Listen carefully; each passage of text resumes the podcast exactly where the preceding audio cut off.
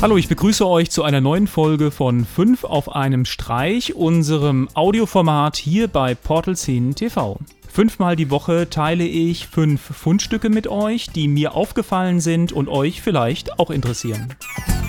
Nummer 1. Für alle, die aktiv einen YouTube-Kanal betreuen und gerne einen Überblick über ihre Statistiken, Kommentare und andere relevante Daten ihres Kanals haben, gibt es jetzt eine Applikation von YouTube und zwar den YouTube Creator. Das Ganze ist momentan für Android verfügbar. Eine iOS-Applikation wird noch nachgeliefert. Eine schön gestaltete Applikation, gerade wenn man schnell einen Überblick über aktuelle und neue Kommentare haben möchte.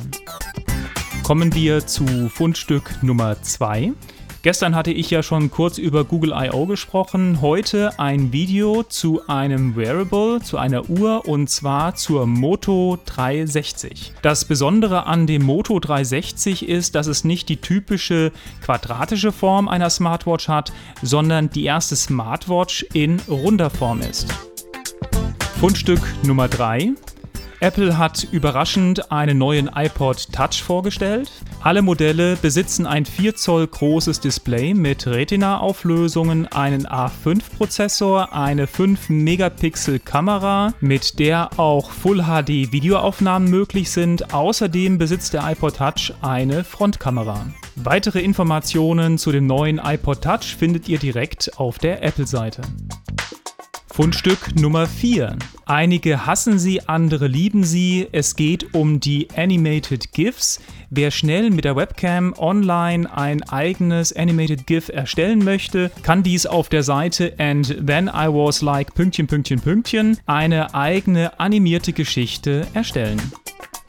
Und zum Abschluss Fundstück Nummer 5. Auf das modulare Konzept Android-Telefon von Google hatte ich ja in vergangenen Sendungen schon mal hingewiesen. Jetzt auf der Google I.O.-Konferenz hat Google das Telefon erstmalig öffentlich gezeigt und ist weiter auf das Konzept eingegangen. Im Video gehen sie darauf ein, welche Hindernisse erst einmal beseitigt werden mussten und welche Möglichkeiten das Telefon in der Zukunft für Entwickler bieten wird.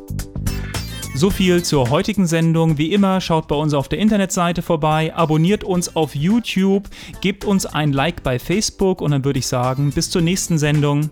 Tschüss.